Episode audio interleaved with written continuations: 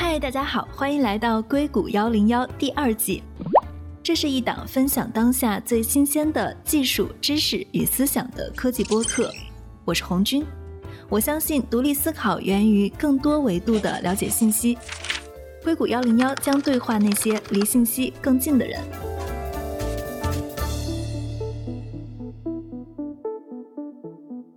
过去我们的节目聊过很多成功的案例，但比起成功呢，我觉得失败的故事能给人更多的启示。今天我们要聊的是一所学校，叫做 Art School。这所学校在创建的时候呢，可以说是硅谷最具有明星光环的学校。它融资一点七三亿美元，它的投资人是硅谷非常知名的基金，包括了 Andreessen Horowitz，还有 Peter Thiel 的 Founders Fund，以及扎克伯格自己的教育基金，还有乔布斯遗孀的投资。在众多明星光环的加成下，老师和学生对这所学校也是趋之若鹜。一六年，在国内包括全球，Art School 都是非常火的，大家评价它为四大的创新神校之一。在四个学校里，要说名气最大的，当然是 Art School。在仅仅创建四年的过程里，二零一七年这所学校就急转直下。他们关闭了帕劳奥特的校区。二零一九年，他们把美国的六所分校全部出售了，只保留了软件的部分，成了一家科技公司。我们要聊到这个问题的转折点了，就是二零一七年，为什么他们会做出关闭帕劳奥特校区的决定？这好像是 Auto School 的第一次大规模的负面。家长是愿意来做 donation 的。当时 Jeff 就和我讨论，开玩笑讲到说，这个学校是一个公司，我们是没有办法接受家长的捐赠的。好的小学是可以通过捐赠活下去的，但是你如果大家真的愿意捐赠的话，一个公司捐赠算什么呢？算股权吗？这是一个很奇怪的架构设置。应该是从一八年开始，他们就没有进行新的融资了。在今年呢，这家公司出售了最后的业务，也就是他们开发的教学软件。当年创业想要做的事情，在七年的时间里全部放弃，成为一家教育咨询公司。这期我们就来聊聊这家创新性的小学为何陨落。今天我们的嘉宾是 Auto School 的投资人 Judy。Hello，Judy，你好。Hello，你好。我知道你们是投资了它，不然你先讲一下你自己的背景以及当时你们为什么投资它。我呢是在一家成都的地产公司工作，当时也正是在一六年的时候，整个集团希望找到一个能够增长的第二曲线，希望能够找到房地产之外的第二个产业进行发展。当时也是集团确定了想做教育的行业，我们根据自己的一个地产集团已有的基因和一个特长，就希望来做这个创新的教育。所以当时在全球看了非常多，也是在一个比较机缘巧合的情况下，跟 OutSchool 这边能够建立联系，然后并且成为了他们的投资人。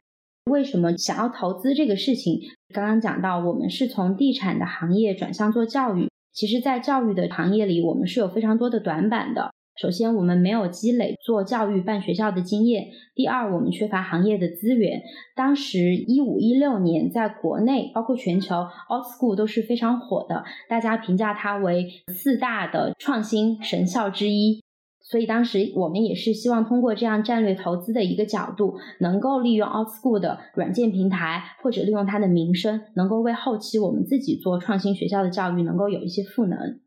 你刚刚提到了四大创新神校是哪四大创新神校啊？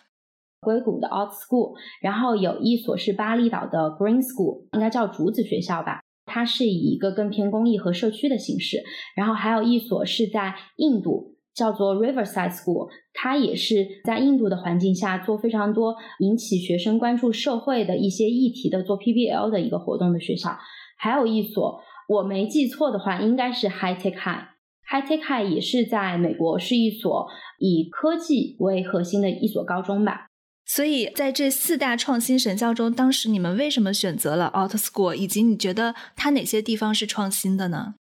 因为当时在四个学校里。要说名气最大的当然是 Art School，因为它有光环非常大的一个背景，就像扎克伯格基金会，这些都是他的一个投资人，并且它是有史以来融资金额最高的创新学校。其实初衷还没有想到是投资它，更多想的是能不能够去参观、去学习一下，然后这样缘起，最后也是非常机缘巧合的就成为了他们的投资人。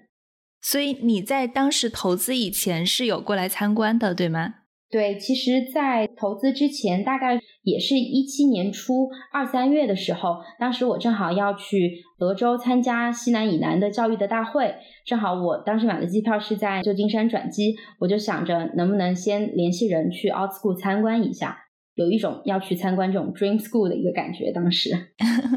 然后你自己的整个的参观体验是怎么样的？非常的好，因为其实能够去参观也是挺巧。我有一个微信朋友圈的好友，他是国内一个挺有名国际学校教育集团的 CEO。我有看他在我去半年之前有发他去参观了 Out School，他发了非常长的一个朋友圈，讲他进去之后有多么的激动，就是这个学校有多么的不一样。所以我就请他作为中间人，介绍了我认识了当时的 Head of Pedagogy 的一个负责人，安排了一个学校的参访。你可以详细讲一下，你觉得学校有哪些不一样吗？我当时去的是他们在旧金山市中心的一个校区。其实那个校区，当时我到门口之后，我觉得它非常的不起眼，大概就是一个街边，可能三层到四层，像一个小店一样。对，就是一个商铺的感觉。然后除了你看到 Old School 这个蓝色的牌子，其实你不会认为它是一个学校。但是我印象非常深刻是进去之后，首先因为它是一个四层楼的小建筑，一个商铺建筑，一层进去之后就是 K 到二年级的一个混龄的教室，整个教室里的小孩子，我去的时候我记得是早上的九点半左右，其实是刚刚他们来上学不久。他们在教室中间就有一个 circle，就非常像蒙氏教育那样的一个 circle，所有的小孩就围坐在那个 circle，和老师一起去讨论他们今天上午的最后一节课和下午的最后一节课自己要做什么活动。我就非常的 impressed，就是这么小的小孩竟然能够参与到去决定自己学习的一个日程，这个是当时进校的第一个感受。然后后来就被带着参观了他们所有的一个教育的空间。学校外面看起来很小，但实际上他们里面应有尽有的，比如说也会有做 craft 的 STEM 的空间，也是有专业的艺术美术教室，然后也会有舞蹈教室，就是麻雀虽小，但是五脏俱全。第三个让我非常印象深刻的就是，因为他的那个校区其实是一个 K 九的校区，有 Kindergarten 到 Grade Nine 的学生，他们的年龄差其实蛮大的。但是我能感受到每一个不同年龄段的孩子对于这个学校，他们是一种我是主人的这样的感觉，他们就是非常的有这个主观能动性去安排自己在校园的学习。能明确的看到，在一个教室里可能有两三个学生是在自己做作业。有的可能是一个 group 在做一些 PBL 的课程，还有一些可能是老师在跟他们做一对一的交流。同一个教室里，其实大家都能够专注在自己的一个学习的进度上去完成，这个让我还是感觉挺震撼的。Out School 他们之前说要做个性化教育，那所谓个性化教育，就是说老师根据学生的进度来，学生也会混班教学。所以当时你看到的是不是大家各自在干各自的事情，但是都井然有序？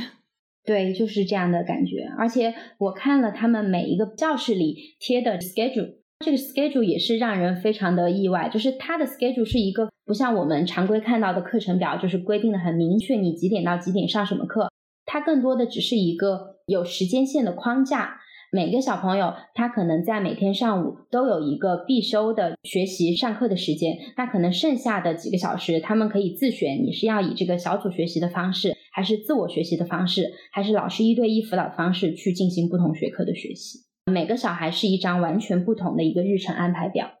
你有了解到他们的师生比是怎样的吗？K 到二的这个阶段是一比五，在三到五的这个阶段大概是一比七。然后在六到九的阶段，大概可能是一比八或者一比九。这个师生比总体来看也算是相当可以了，因为你比如说我们在中国或者其他地方的学校，可能就是老师带大班，其实小班可能也得到十左右。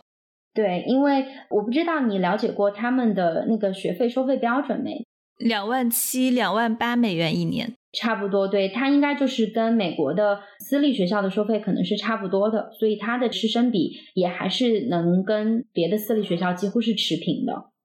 所以它在小学阶段应该算是蒙氏教育的一种，对吗？对，其实，在 K 到二的部分，它很多还是以蒙氏的教育理念为核心的，因为整个 Old School 教育理念非常强调全人的教育，这个跟蒙氏的那个理念还是非常契合的。什么叫做全人的教育？就是 whole child。whole child 这个 education 的理念其实是全球现在都提倡的，就是要应对二十一世纪的核心素养要培养的人才的一个标准。在过去，可能很多国家会强调一个人才，你的学术成绩好，可能你就是人才。这个可能就不仅包含了学术方面，还包含了你的交流能力、情感共情能力、领导能力等等。相当于它是有一个全人教育的模型，强调你不仅要学术好，还有各方面的能力也要非常的全面发展。对你刚刚提到了你去参观 Out School 的一些感受。因为参观，你可能看到的还是一个比较直观的感受。真正促使你们投资的，我相信你之后也做过研究，是什么呢？之后促使我们投资的有几个事情，其实我挺意外的。因为在当时去参观的时候，我也认为 Out School 可能就是一个开学校的一个教育公司。这个是我在参观之后对他们一个直观的印象，就我觉得他们可能是一个办创新学校的教育公司。但后来在想要投资这个阶段，跟他们的投资者关系负责人还有创始人 Max 聊了之后，我发现实际上他们不是一个想要办学校的公司，而就是一个互联网教育公司。为什么这样讲？其实可能你有注意到，Alt School 它所有的校区都叫 Alt School Lab School。为什么叫 Lab School？而是实际上它公司的成立的核心是希望能够。研发出一种帮助实现个性化教学的一种工具，能够便利的供所有的人使用。这个 Lab School 它为什么要开？是希望它能够有样本、有老师、有学生，能够随时的去跟他们的技术团队进行沟通和迭代，以研发出最便于大家使用以及最有效率的工具。所以其实它的所有校区都叫做 Lab School。当时跟 Max 聊的时候，他有讲到创办这个公司的理想，其实是想重新定义整个美国的教育制度，希望能够推行以学生为中心的这样的一个教育模式，并且能够从他的 Lab School 出发，然后使全美的很多学校，不管你是公立还是私立，都能应用这一套系统，帮助孩子和老师实现个性化教育。所以，其实这个也是促使我们之后想要投资的一个原因。你说到的这个，其实是他们自己的工程师开发设计的一套软件系统，这确实也是 AutoSchool 他们当时主打的一个软件体系。你有参观过他们的那个软件系统吗？哦，有的，有的。你觉得怎么样？还是挺不错的。当时我第一次也是一七年看到他们的那个系统，并且我看了他们的学生和老师怎么样去用那个系统，挺震撼的。因为首先，其实在一六一七年的时候。国内也是在做所谓的教育信息化，但这个教育信息化更多的是可能学校会采购一些学生的教务管理系统这样的一个形式，而且可能更多的是当时可能是用在大学或者高中，那个系统界面非常的不好看，并且使用起来不是那么的直观，就比较复杂。但是 Alt School 的它自己的平台软件界面看起来非常像苹果的 iTunes 的商店。我们可以想象，在 iTunes 商店里，你每一个专辑它都是有一个大图嘛？那可能在 My Out School Platform 里面，每一个大图就是那个孩子修的每一个课程或者每一个学科，它的操作界面，学生侧来讲是非常的简单和直观的。它分了几大功能板块，就是低龄的小朋友也可以非常快的上手。它这个软件的内容是什么呢？实际上是分成了五个大的板块，因为在他们的教学的流程图里面，所有的教学都是应该你先有 plan，就是你去计划你要学什么东西，然后以及你要获得什么样的能力。第二个部分就是说一个 engage，一个参与的部分，就是在整个教学的过程中，可能老师和学生会利用这个平台去做一些实时的测评互动，包括完成一些作业。第三个大的板块就是评估的板块，学生他所有的作业都是通过 platform 去拍照上传的，老师可以直接在系统里根据学生作业的情况进行一个及时的反馈，以及一个能力习得的评估和进度的检查。第四个大的板块也是他的学习进度的跟进，因为在他的系统里，每一个孩子的能力模型是分成了两个维度，一个是学术类的。比如说，我举例，一个二年级的小朋友，可能你每一个学科，你的 literature 需要修多少的课时，你的数学需要修多少的课时，它有一个这样能力的维度的学分的修读。还有一个维度呢，是跟刚刚讲到的全人发展的模型比较类似的，就是一个小孩你进入 Out School，可能你需要发展你的七大能力板块，那你每一个能力板块的发展程度怎么样？就举例说，有没有完成某一个项目？可能这个项目就是帮助你提升了你的共情能力的发展，类似于这样，所以它会有一个进度检查的一个环节。第五个大的板块呢，其实是一个分享和家长沟通的一个板块。这个板块里可以把小孩发展能力的报告以及作业完成的情况，包括一些通知，能够实时的发给家长，然后家长可以在上面跟老师进行交流和沟通。大概它的软体里面就是这五个大的板块。OutSchool 在创建的时候，他们确实也是非常火。我看见好像说招收六十多个学生的时候，他们就收到了三千多份简历。并且我认识在硅谷一些想要求职的老师，他们的介绍是觉得 Outschool 老师也是百里挑一，基本上是一百个简历里面选一份。他们当时在招老师的时候，也是收到了好多好多的简历。那最好的生源、最好的老师，你觉得这所学校它最后的学生的教育结果是怎么样的呢？当时看来，就至少到他的学校关闭之前，包括就是从一五年开始。学术成绩都还是挺好的。我记得我第一次去参观学校的时候，带我参观的那个老师有讲到，Old School 当时九年级的学生参加那个所谓毕业考试的那个学术成绩，是平均比旧金山的同年级的平均分高出了百分之二十。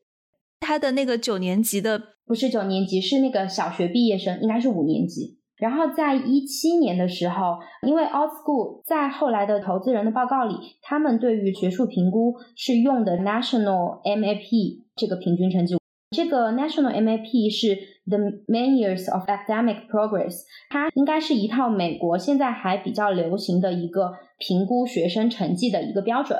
所以 Out School 在一五年开始都是按照这套标准来评估学校整体的一个学术成绩的。在一七年的时候，我记得大概当时 Out School 九年级的平均成绩是全美平均分的一点二到一点五倍，它各个校区之间会有一些不同。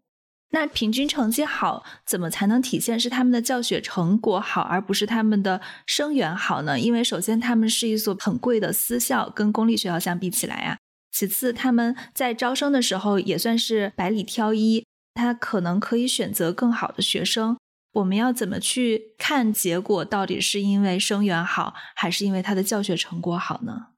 我记得大概在一五一六年的时候，大概就是说录取比例，在一七年的时候大概是达到了报名和录取的比例，大概是二十二比一。但是当时在参观的时候，他们有介绍到说，学校除了报名招生的学生，每年会有百分之一的新生是所谓的奖学金项目的学生。他们不一定来自于比较富裕的家庭，他们的学费也会得到减免，更多是从一个公益上的考量。大概每年会有至少百分之一的新生是奖学金的学生接受者，相当于是一个新生，因为他们的学校规模很小。对，因为他其实当时在一五一六年是已经有大概八个校区，最小的校区是只能容纳大概二三十人，也就是之后关掉的那个 Palo Alto 校区。像我去的在旧金山 downtown 的那个校区，大概是能够容纳一百到一百二十人。像比如说这个校区，就是正常这个大一点的校区，它每次比如说 K 的新生大概会招十五到二十人左右，相对来讲会多一些。所以我们要聊到这个问题的转折点了，就是二零一七年为什么他们会做出关闭帕劳 Auto 校区的决定？这好像是 Auto School 的第一次大规模的负面，跟大家开始质疑这所学校了。因为之前都是非常好的报道啊，大家都觉得有马克扎克伯格教育基金会的投资，有乔布斯遗孀的投资，有 Anderson Horowitz 的投资，这所学校有很多的明星光环，并且他们提出了很多新颖的教学理念。二零一七年发生了什么？当时这个事情应该是在二零一七年底的时候，当时整个 Out School 在全美一共有八所 Lab School 吧，就除了在加州，在纽约也有一所。整个全美的学生加起来大概是五百学生左右。当时关掉的这个 Palo Alto 校区，就是刚刚我们讲到的，它所有 Lab School 里面最小的一所。那所学校最多只能容纳二十到三十人，所以当时在跟投资人做汇报的时候，其实也是 Max 有讲到说，这个校区的运营成本确实非常的高，在学生招满的情况下，也是没有办法去 break even 的。所以当时就考虑关掉了最小的这一所学校，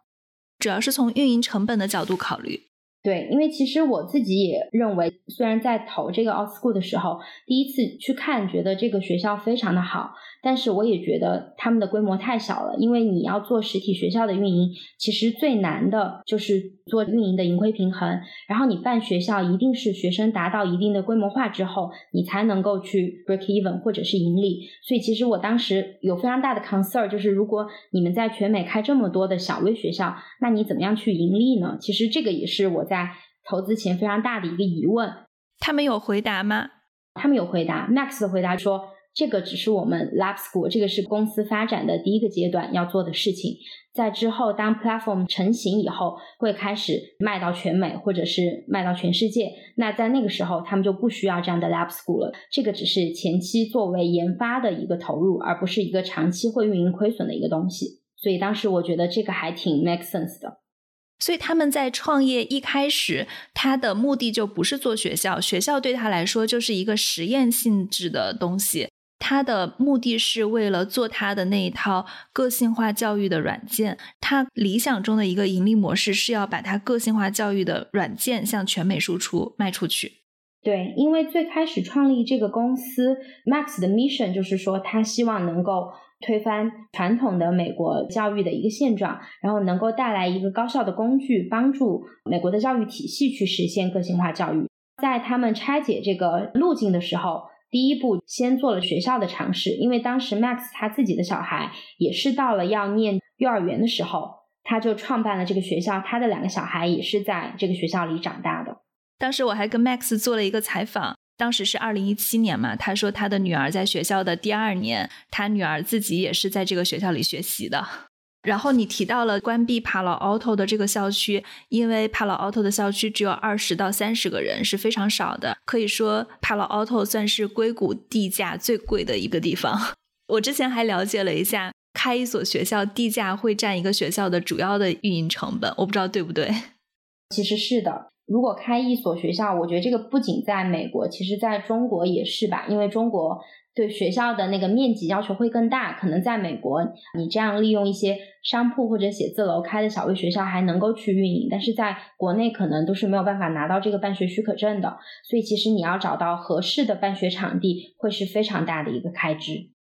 对我们刚刚提到了运营成本的问题，我看了一下他们的财务数据。他们之前有对媒体透露说，他们一年的支出是四千万美元，营收是七百万美元。其实除了我们刚刚提到的地价，因为他们还写软件嘛，所以工程师的成本也是很大的一块儿。并且在硅谷，可能一个刚刚毕业的工程师，他可以拿到二三十万美元的工资。但是，比如说一个幼儿园的老师，甚至是园长，十万美元就已经算是比较高的收入了。对，大概在一七年的时候，我有去他们在硅谷的这个 headquarter 去跟 Max 见面。当时他们团队呢，包括所有 Lab School 的老师和员工，整个团队是有大概一百五十人左右，其中工程师是占了三分之一，大概五十个，剩下的一百名员工里面有大概六十名是老师和学校运营的工作人员，剩下的四十名大概是公司的管理团队。所以其实要说跟传统的教育公司比起来，他们有五十个工程师，那一定是成本支出是比一般的更大的。你可能聊的会早一点，我在九月份的时候采访他的时候，他们的工程师已经上升到了六十人了。对我这个大概是一七年三月的时候。那你是否认为他们的资金链上一直是紧张的呢？其实我不认为他们资金链是紧张的，因为确实。他们也算是硅谷非常明星的教育创业项目。其实前前后后非常多有名的投资人都投了钱，然后整个融资的规模也是非常大的，所以其实账上的资金是非常充裕的。如果我们按照这个创业公司的逻辑，它账上的钱够它还是烧非常多年的。在当时的情况来看，他们融了一点七四亿美元，按照四千万一年的成本。是可以烧到四到五年的，也不算太久。除非他们能够迅速把那套软件规模化。我们刚刚提到了很多关于学校的部分，我们来说一下软件的部分。我当时采访他的时候，他的软件好像是已经有两个意向订单了。我不知道他这套软件最后卖的怎么样，因为你刚刚也提到了，他们最终的目的是做一套教育软件。你的了解是怎样的？我这边了解到的数据是更新到二零二零年之前的一个数据。它其实整体一直到二零一九年底，这个软件都是卖的挺不错的。它其实整个收费的商业模式是分成了两个部分。第一个是它会向购买这个软件的所谓的 partnership school 收一个授权的 license fee，然后这个钱呢是每年学校都要付给 OutSchool 这个公司的。然后这个 license fee 不便宜，跟一般的教育软件比起来，它是挺贵的。具体的数据我不太记得了，但是近万美金吧。相当于一个 license 费，就是一个订单数万美金。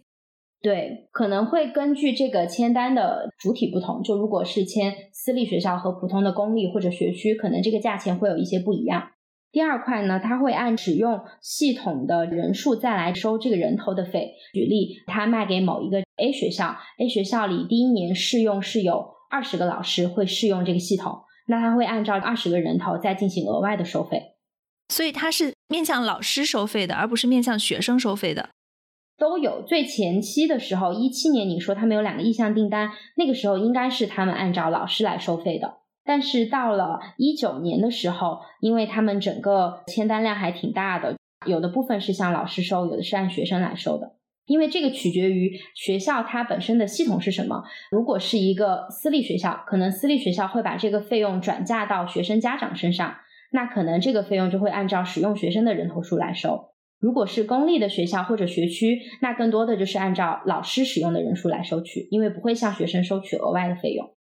所以到二零二零年之前，你了解到的他们的签单量大概是在一个什么样的量级呢？到二零一九年底，大概十二月份的时候，他们签单的学校和学区是有四十个左右，跨了美国的十个州。一个学校大概是在一个什么样的收入量级上呢？这个就很难去具体的讲。我可以给你讲一个另外一个对比的数据，就是在前一年，就是大概一八到一九年，他们全美签的学校是二十五所左右，然后在一九年到二零年期间，拒签的学校有百分之九十一，其中有百分之九十的学校是扩大了使用者的规模，然后使用者的总体人数是扩大了百分之一百二十一。它一九年到二零年的这个签约的净收入，较一八到一九年相比，后一年是前一年的百分之一百七十九。当时作为投资人来看，它这个数据的增长，大家也还是比较满意的。从你们来看，会有一个数据增长。记得我当时跟他采访的时候，我忘了，还是他在后来关闭校区的时候回应媒体的一个部分，就是说他要去做软件，然后他当时提到的是已经有上百所学校有意向订单了。然后我们看到二零二零年的数据，其实它最后的落地是有四十个学校，但是这个四十多个是包含了学校和学区，可能不排除有一些是某一个学区里面会有多所学校来使用，但是这个费用是因为是学区统一支付的，所以只计算为一个签约用户。为什么他们会在二零一九年做出一个决定，把所有的学校都关闭，只保留软件的部分呢？因为签约了有四十多所学校，就是有四十多所伙伴，稳定的一个签约的收益，其实去服务这些学校会占据他们非常多人力和精力去做这个事情。然后综合评估，开这些 lab school 仍然是一个相对于持续亏损的状况，所以就是决定减少运营学校的这部分的开支，而去卖软件和系统。当时 Max 给我的感觉是，他认为当时的一个签约的状况是达到了他们的预期，就是说，他认为未来光靠卖这个软件平台，其实就是能够跑通的一个商业的模式。所以他们其实是在学校领域沉淀了六年，开发出来了一个从小学一年级到初中的这样的一套软件。在之后，他们决定走的商业模式就是说卖软件了。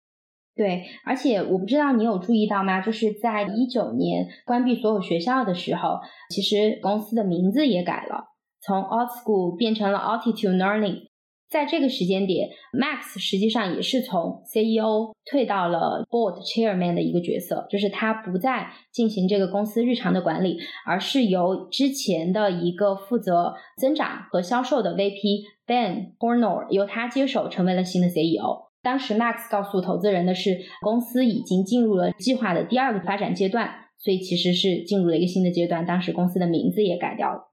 那你会不会觉得，比如说他关闭这些学校，只保留软件，对于很信任他们的，把自己的孩子送过去作为他们学生的这部分家长来说，会是一种伤害呢？是的，当时我还就这个事情有写一封邮件给 Max。我觉得我当时自己语气还是有一点质问的这个形式，因为虽然我们是一个非常小的投资人，但实际上我们也是相当于被通知嘛，就是这个董事会 board 已经做了这个决定，然后公司会进行一个升级的转型，学校会关闭。其实当时我们站在一个投资人的角色，也想到说，这样的学校关闭是不是会对整个品牌、家长的信任度会有非常大的伤害？因为之前一七年的关闭 Palo Alto 校区的时候，实际上就是。整个公司发展历史上遇到的可能最大的一次负面新闻的危机，其实我们也非常担心这一次的举动会不会造成非常大的一个伤害。但是 Max 给我们的解释是，其实，在同时决定关闭之前，在一年之前，他们就继续跟这个 Higher Ground Education 进行了一个深入的合作。所有的 Lab School 都会由之前现有的这些老师和运营团队继续的去运营，只是把这部分的业务卖给了 Higher Ground Education，就是孩子还是可以继续在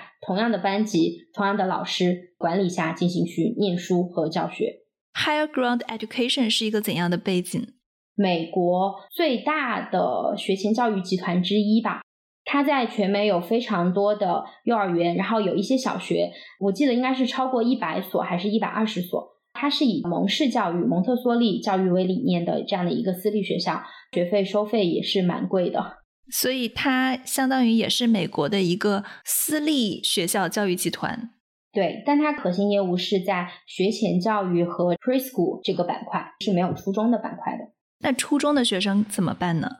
还是相当于会保留，就是所有的老师和员工都会在，学生会可以继续的去读书和念书，只是在现有的可能六到九年级的学生毕业之后，可能慢慢的就不再做初中了。所以他们的初中部分还是 Out School 自己在运营，还是说他的运营者也改了？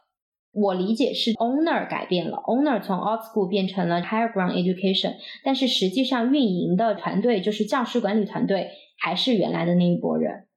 但我觉得管理者不同了，可能对老师还是会有影响的，然后对学校可能也是会有影响。对，因为 owner 的转变确实会带来有一部分老师的离职，但是因为确实整个 Out School 它的之前有的这个教师的规模团队也不是太大。所以其实就不会出现大规模流失的这样的情况，可能还是比较少的一个个案。那他在二零二零年的时候，就是你提到了他的软件已经卖给了四十多个学校，看起来还是一个比较好的开端。为什么在二零二一年他把自己的软件也卖给了 Higher Ground Education？他自己说他要卖学校做软件，那现在大概是今年一月份还是三月份？他现在已经把软件部分也卖了。我觉得其实是跟疫情关系还蛮大的，因为其实本来在二零二零年三月的时候。我们是有跟 Ben 这个团队有约好邀请他们到中国，因为当时他们也希望说尝试来看看中国的情况，并且我们当时自己的学校也已经开校了，是小学的部分，就希望说我们能够用 Out School 的软件在我们自己的学校去做测试，同时也是帮他们去测试这个东西有没有可能进入中国的市场。当时是约定了二零年的三月的样子，就是春季左右他们来中国，但当时因为疫情爆发。其实这个是没有成型的，然后同时因为疫情爆发，美国的学校线下的授课也是关闭了非常长的时间的，所以我自己也是估计，因为这个疫情，所以线下的学校也并没有继续的采购这个服务，因为线下的授课是停止的。他们的软件是只能在线下授课，而不能在线上授课？不是，线上是可以的，它并不是像一个我们国内在疫情期间用钉钉这样的一个上课的软件。它并不是一个实时的 online classroom，所以其实二零年一月也有收到他们的信息同步，就是因为这个疫情的爆发，他们也在积极的探索去调试这个平台，开放更多的 online classroom 的功能，然后同时增加一些模块，帮助家长在家也能够陪伴孩子或进行一些简单的教学，大概是这样。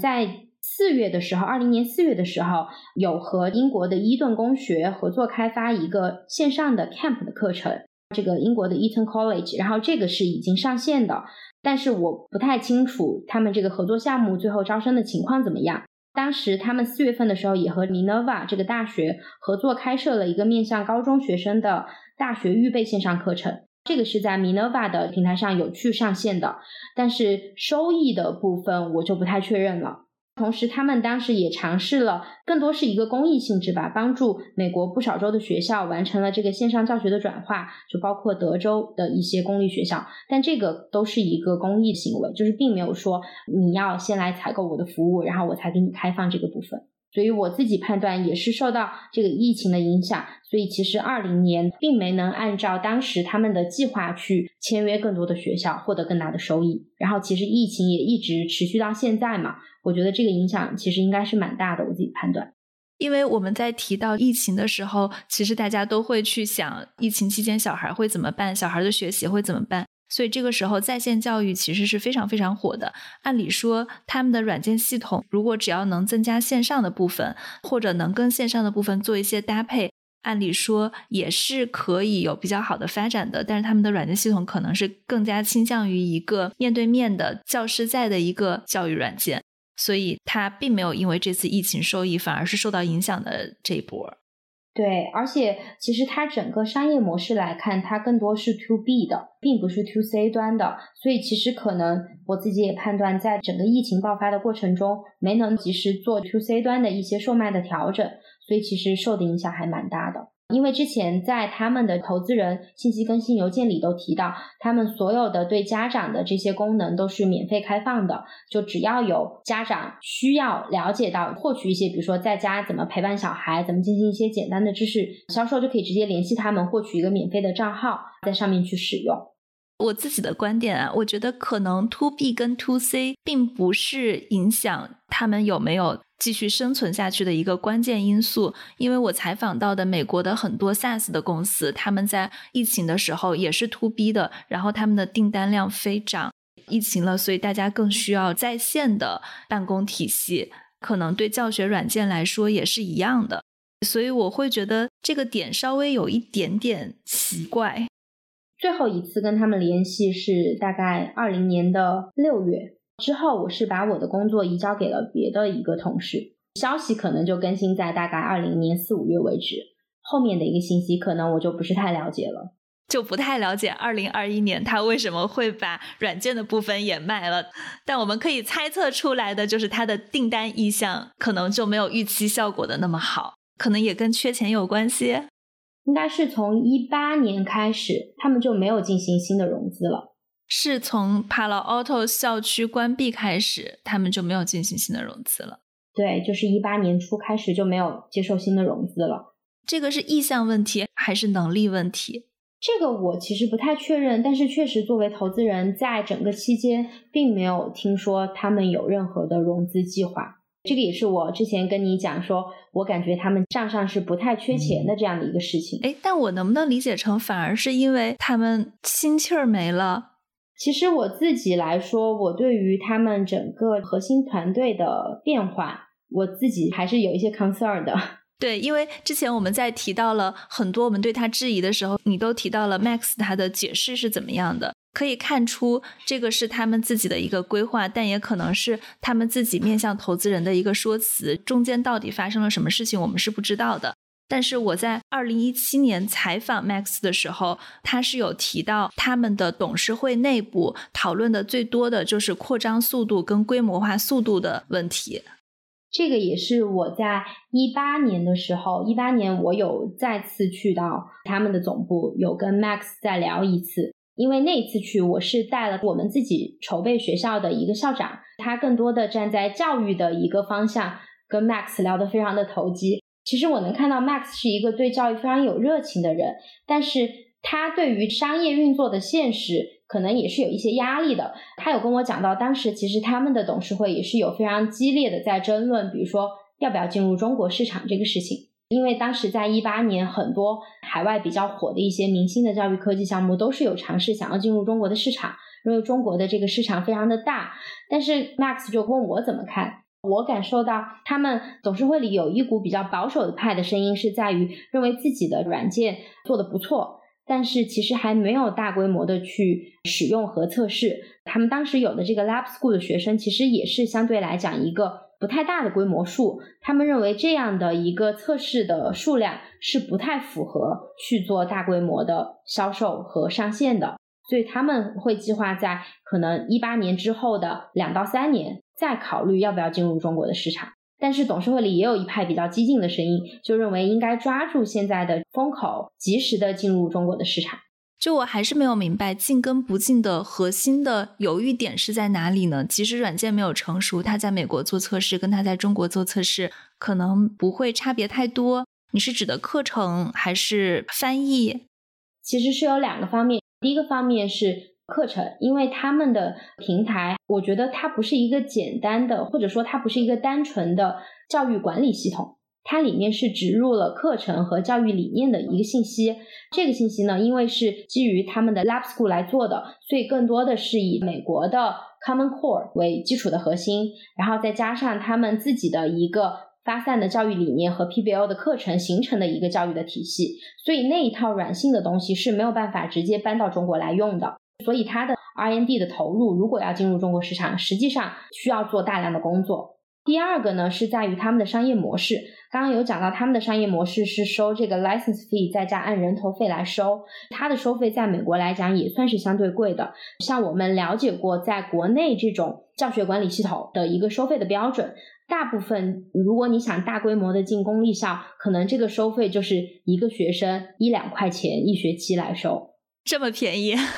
非常非常的便宜，因为这个我觉得可能是两国的国情不太一样吧。其实，在国内做 SaaS 系统的，并不是靠收使用费来赚钱，而是靠嫁接一些别的东西。但是，可能在美国的教育科技的市场，大家就会认为我的产品是有价值的，我就是应该按照我的价值来收取相应的服务的费用。但是，这一套商业模式，包括它的价格，在中国市场肯定就是非常难行的。他们的价格在美国市场也是很难的，因为他们一个学生收一百五十美元的软件使用费，在美国的公立学校软件是免费的，在美国的私立学校，他们一般的软件使用费也就十美元。在美国十美元一个学生和在中国一块五人民币一个学生，这个还是有巨大的 gap 在里面的。是的，而且他们自己学生是收一百五嘛。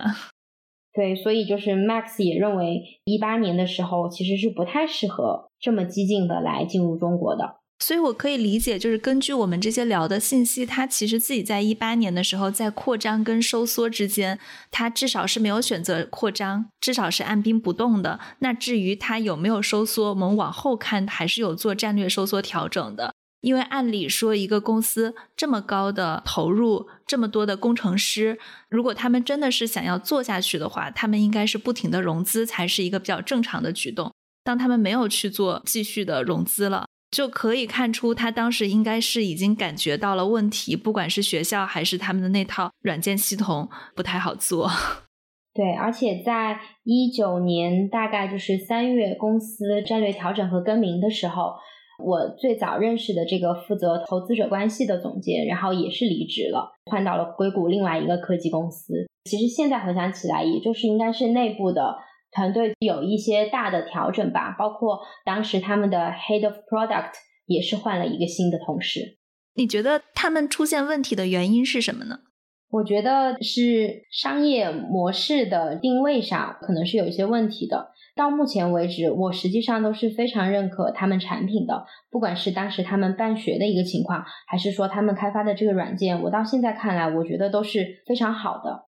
我看见在美国的媒体报道中，包括他们关闭学校的时候，其实家长对这所学校的反馈还是非常好的。我觉得看过他们软件部分的人，也都会觉得这个软件是做的很好的。我也采访了一些其他的人，他们对这个事情就有一些看法。有一位人士认为，他们低估了做一个私立学校的难度，因为在美国顶级的私立学校也是不赚钱的，所以从一开始他们就要注册成为非盈利性机构。这样他们在做捐赠的时候就可以用捐赠基金来抵税，但是他们做的是一个公司嘛？那一个公司，如果你真的是入不敷出，其实好的小学是可以通过捐赠活下去的。但是你如果大家真的愿意捐赠的话，一个公司捐赠算什么呢？算股权嘛？这是一个很奇怪的架构设置。你讲的这一点，一七年那个 Palo Alto 校区关闭的时候。也就这个问题，当时我还和当时的投资负责人 Jeff 有讨论过这个问题。因为当时要关掉 Palo Alto 校区的时候，那些家长其实是非常不愿意的，因为他们非常的认可这个学校，家长就有联名给 Alt School 写信，就是 Alt School 要关掉这个校区，是不是因为在这个运营资金上遇到了什么样的困难？家长是愿意来做 donation 的。当时 Jeff 就和我讨论，开玩笑讲到说，这个学校是一个公司，我们是没有办法接受家长的捐赠的。其实这个就是你采访到的这位朋友讲的问题。实际上，在美国，好的私立学校几乎都是非盈利性质的，它可以通过各种各样的形式来募集资金。但是因为 Out School 它是一个公司，所以它非常难去做这样的事情。关于软件部分，我不知道你了不了解，硅谷这边有一所高中叫做 Summit Charter School。这个高中也是扎克伯格教育基金会投资的哦，我知道这个学校，我还有跟他们负责开发软件的一个工程师聊过，之前在硅谷，他们也是相当于是扎克伯格教育基金会投的，他们也在做自己的一套软件教育系统，我觉得跟 Out School 做的事情在某种程度上是比较相似的，因为他们其实是公立学校，是非营利性组织嘛。所以他们后来又专门成立了一个非盈利性的基金会来做这套软件系统，然后把他们的这套软件系统再向全美的公立教育体系输出。对，而且我听说他们应该是从 Facebook 直接划了五十个工程师过来，一开始做这个事情。对我采访到的人说，开始是从 Facebook 画人。我还搜了一下资料，说后期有一个专门的组织去运营这一套系统跟人了，而且他们的系统是更公益性质的。所以，如果注册形式这样组织的话，这倒是一个可以跑通的方向。对，很有可能。我觉得其实看他们的投资也能看出一些端倪，像陈扎克伯格基金会，它算是一个公益性质的基金会。我也去过他们那个基金会，就是最近的美国的慈善基金也在发生一些转变。以前大家在慈善基金做投资的时候，其实是一个纯捐赠，不追求回报。但是发现，不管你是在扶贫还是在做其他事情的时候，慈善基金如果是一个纯捐赠的心态，很多事情最后是做不好的。所以现在慈善基金有一个新的风向，就是说我投资给你。我不要求你获得非常多的财务回报，但是你只要能自己营收打平，让自己能够运营跟运转下去就可以了。这个也是我了解到陈扎克伯格基金会他们在投资的时候会考量的因素。他们的投资者里面还有像 Anderson Horowitz 这样硅谷经典的风险投资机构，他们的策略就是说你要快速扩张，我后面是要退出的，我是要给我的 LP 们回报的。这其实已经是两套不一样的体系在里面了，所以他们关注的点可能也不太一样。你提到了你们再去投资他们的时候，是想做一所创新性学校，也是想从他们身上学到一些东西。你觉得 Out School 对你们的启示是怎样的呢？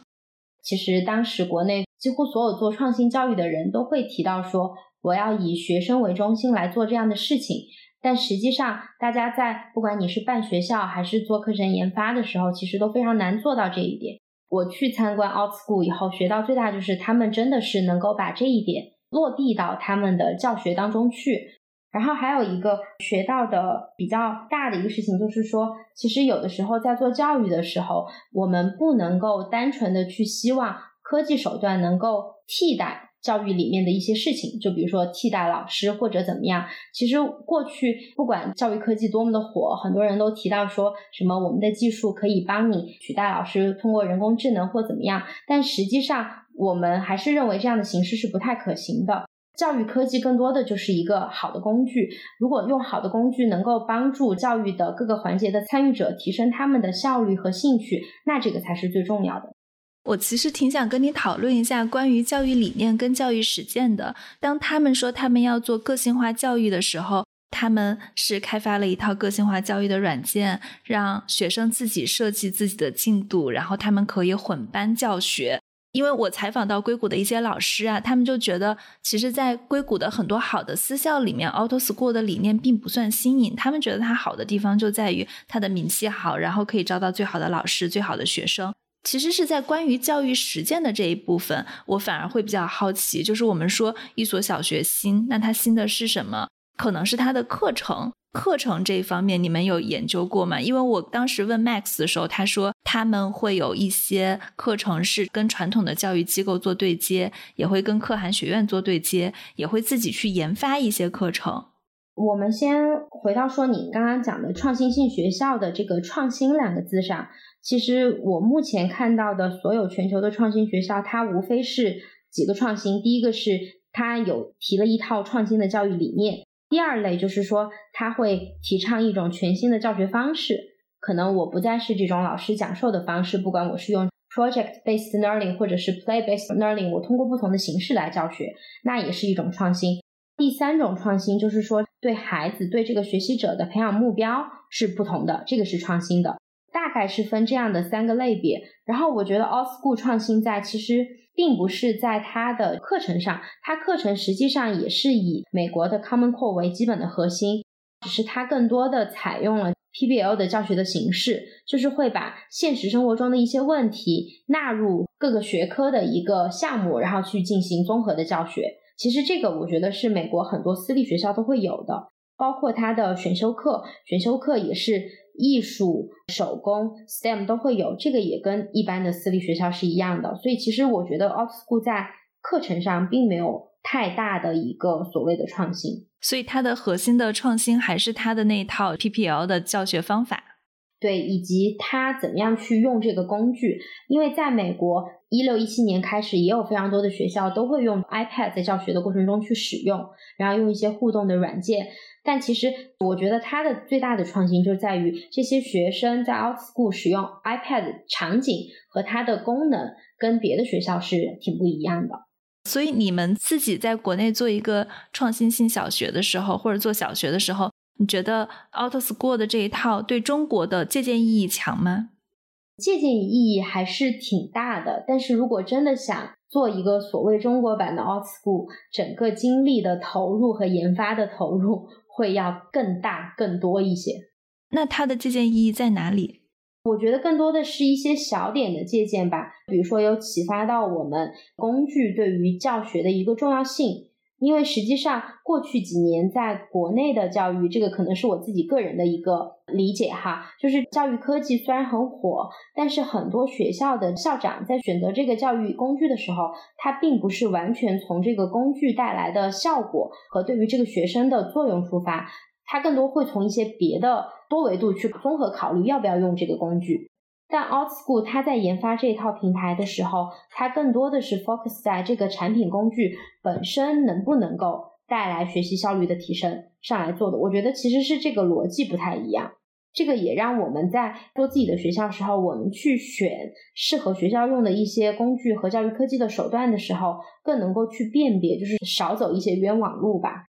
你刚刚还提到了美国的教育软件是直接面向老师跟学生收费，中国可能就是一两块钱，然后我在这个教育工件上搭建一些其他的东西。其实我觉得这个可能在互联网行业是成立的，但是在教育，特别是给小学还有初中孩子使用的一个教学软件上。是不是搭建那么多反而是不好的？因为学生就是需要一个很干净的版本，这个版本是只能用于学习的，不能玩游戏的，它是一个很纯粹的教育的目的。